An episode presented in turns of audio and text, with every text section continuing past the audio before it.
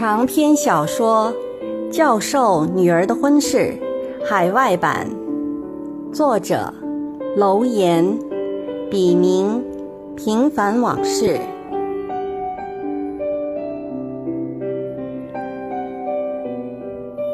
仅以此书献给那些在异国天空下挣扎过、奋斗过、迷茫过、失去过。更收获了的人们，让我们共勉。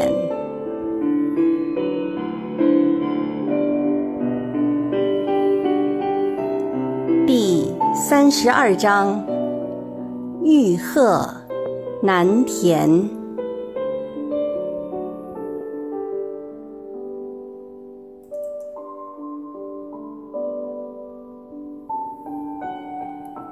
七绝。新年，谁说寒天没毒焰？千红万紫闹云巅，寻声众里恨望眼。恰逢烟花辞旧年。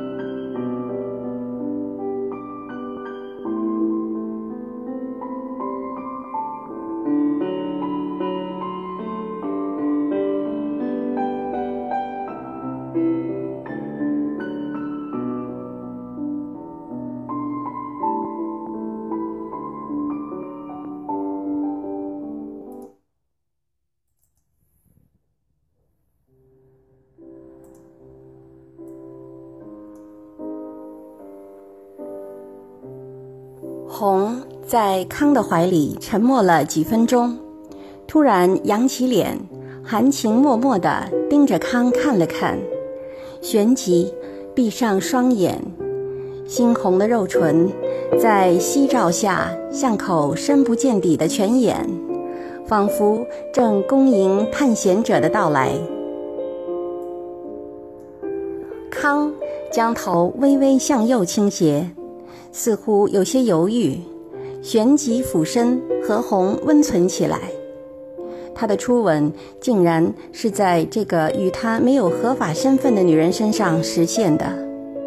想到此，心里就愤愤不平。行人在他们身边匆匆走过，没人在意他们激情的放纵，更没人驻足观望。这就是自由国家的好处，人们都君子般的对待他人的隐私，即使是在公开场合遇见，也会充耳不闻，视而不见。你可以说它是一种虚伪，但同时也是给有情人的一种方便。红的舌尖，泥鳅一样的在康的嘴里千回百转。康兴奋得浑身战栗，但他的舌头却不怎么灵光，不但显得十分笨拙，而且还有些无所适从。在这方面，他真的是一张白纸。杰一直拒绝和他接吻，康有些意兴阑珊，自己一个孩子都有了的男人，竟然在一个未结过婚的女生面前如此露怯。狼狈和笨拙。康猛地推开红，瞧也不瞧他一眼，冷着脸说：“回宾馆。”然后掉头就往回走。康在杰的面前可以委曲求全，但对红却似高高在上的帝王一样不可冒犯。红有些猝不及防，激情被康的陡然转变粗暴地压了下去，瞬间眼泪开始在眼眶里打转，然后满是委屈加莫名其妙地跟在康的后面向宾馆走去。康的头发被海风吹得竖立起来，肢体有些僵硬，显然他还没完全平静下来。红紧赶了几步追上他，然后小心翼翼地把手臂伸进康的臂弯里，见康没有什么不友好的表示，这才踏实下来。也许康已经意识到自己刚才有些过分了。红按照自己的推测想，到了宾馆，康径直向他的房间走去，红则回到自己的房间里，看到镜子里的自己，面容已经被泪水画得乌七八糟。他赶紧冲了个热水澡，然后穿上睡衣，再从包里掏出笔记本电脑，撩起被子盖上腹部。双脚露在外面，百无聊赖地上起网来，但总是心不在焉。红还在为康刚才过度的反应而百思不得其解。红哪里知道，康是和他自己怄气，而他却被无辜地牵连其中。红想着想着，又委屈地哭起来。他对康。动了真情，绝对没有功利在里面。他来实验室不久，就从老张那里知道了康的婚姻状况。最初是同情和为康不值，后来不知不觉的就让自己掉进了自己编织的情网里，而且越陷越深，以至于现在到了不能自拔的地步。为了康，红可以委曲求全，只要康能对她好些。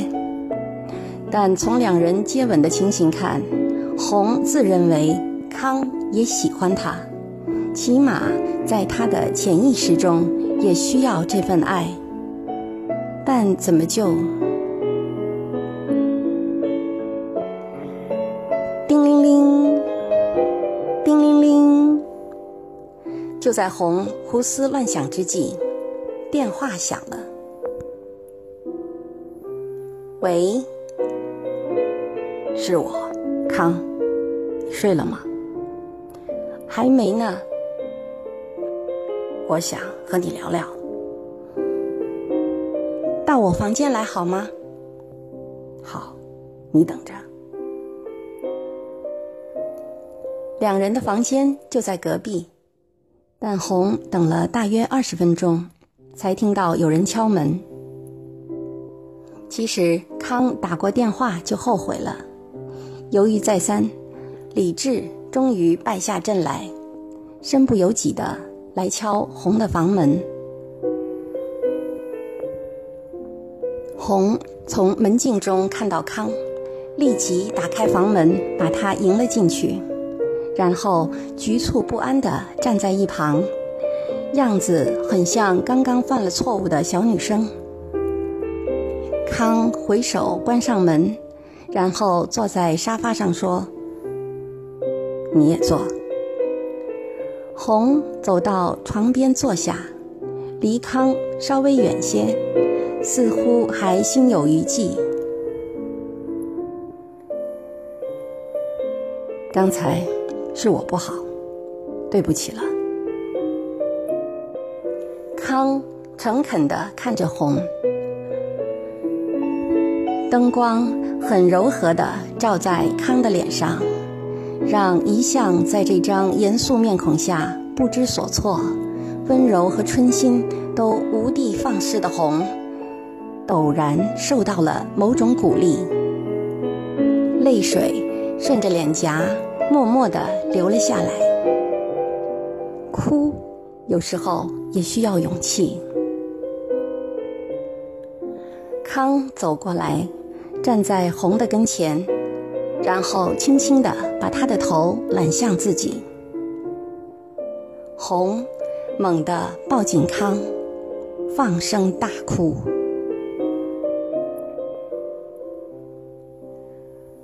灯光下。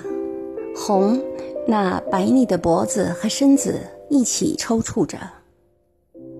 康的心里突然涌出一种从未有过的感觉，是怜悯、悔恨、欲望、柔情。总之，这时的康有些陶醉，又有些迷惘。他顺势坐在床上，把红紧紧抱在怀里，开始吻红的脖子、头发、耳际。平常做那事儿，杰总叫康关灯，而且对康的吻很抗拒，做时也像个僵尸似的，毫无反应。康的全部性经验竟然和士兵操练一样，完全是在一二三的步骤下完成的，根本没有体验过作为男人的自豪、骄傲和一个征服者的尊严。而红却恰恰相反，好像身体上的每一寸肌肤都被敏感神经抓扯着，只要康行动，红就会条件反射般的有所反应。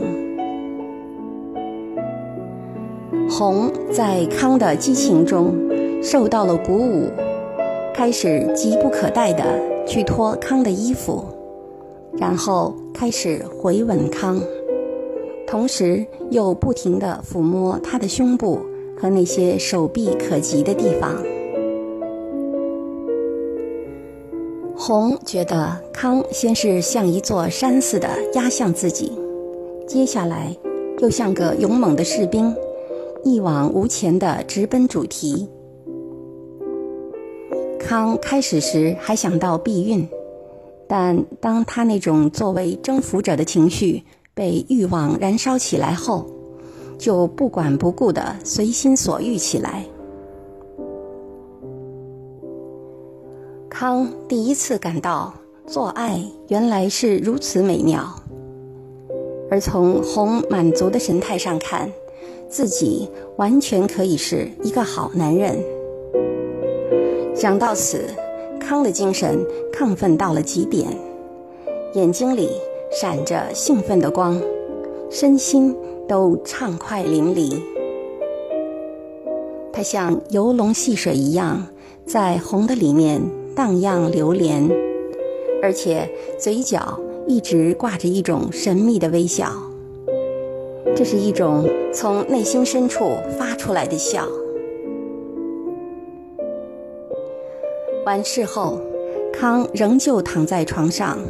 陶醉和享受性的美好，对刚刚过去的一切回味无穷。红则像个奴隶似的帮康擦净身上的污物，然后又温柔地伏在他的胸前，不停地轻抚他的身体。康突然感到一种从未有过的幸福感。和一种作为男人的满足，他的手在红光洁而丰润的身子上毫无目的地游走着，让自己的意识完全沉浸在一种君王般的神圣中。姐和他那些繁文缛节，都通通见鬼去吧！康在心里狠狠地说。红拉过床单，盖在康的身上，然后自己也钻进去，一只手轻轻的、温柔的抚摸着康的下面，似乎在慰劳那个先前让他心花绽放，这会儿却偃旗息鼓的精灵。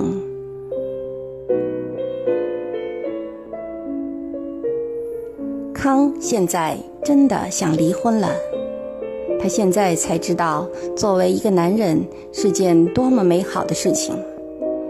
原来他过去一直像乞丐一样，在一种自欺欺人的性交游戏中乞讨和流浪。他真的想离婚了。此刻，康仿佛整个身心都像扬起风帆，准备远航的船。而且那种跃跃欲试的迫不及待，让他恨不得立即回到家中和杰摊牌。人不对，婚姻就成了一笔糊涂账；人对了，心里就会像小时候歌里唱的那样：“解放区的天是明朗的天。”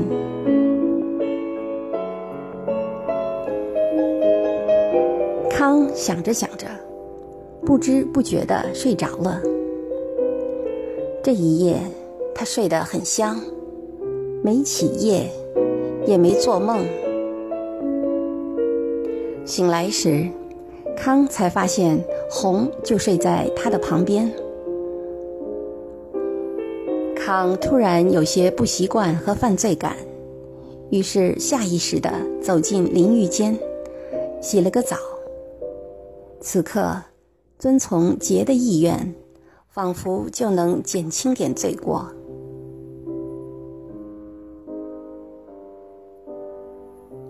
人真的很奇怪，夜里可以胆大包天，但到了阳光下，却开始畏首畏尾的了。阳光会让许多貌似美好的东西退避三舍。一想到自己的前途，康那个离婚的念头，就又打起退堂鼓来。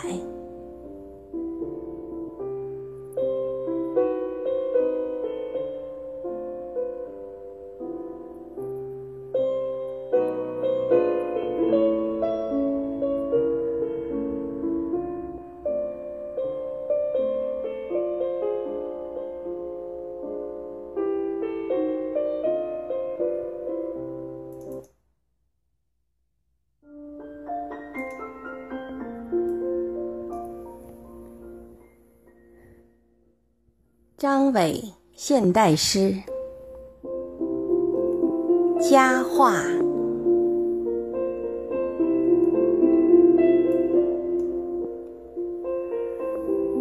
当太阳沦陷时，夜朦胧了多多的虚荣，喧嚣的世俗开始收敛肆虐的猖狂。我才感觉到你雀跃的欢声和淡淡的忧伤。不要说思念，因为从不曾离去。即使有片刻闲暇，你也会像一尾自由的鱼儿，流连在我心海的中央。距离，并非是不可逾越的藩篱，守候才是爱栖息的客栈。远近对你我也只是虚拟的概念。虽然当你站在太阳升起的地平线上，我已沐浴在月满盈盈的密西根湖畔。但时空何以能挡住被思念拥抱的祝福和想起你时的快乐？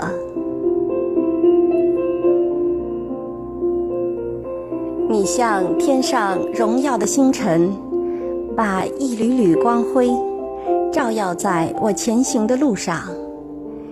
尽管荆棘密布，因为有爱的相伴，我迈出的每一步。都被光辉照耀的灿烂。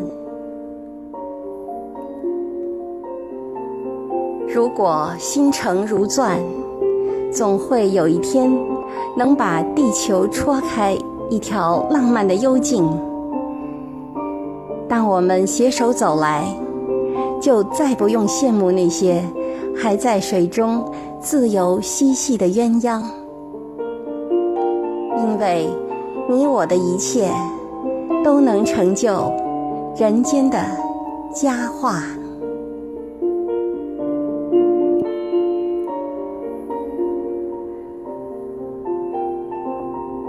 敬请继续关注《教授女儿的婚事》海外版第三十三章：牢狱之灾。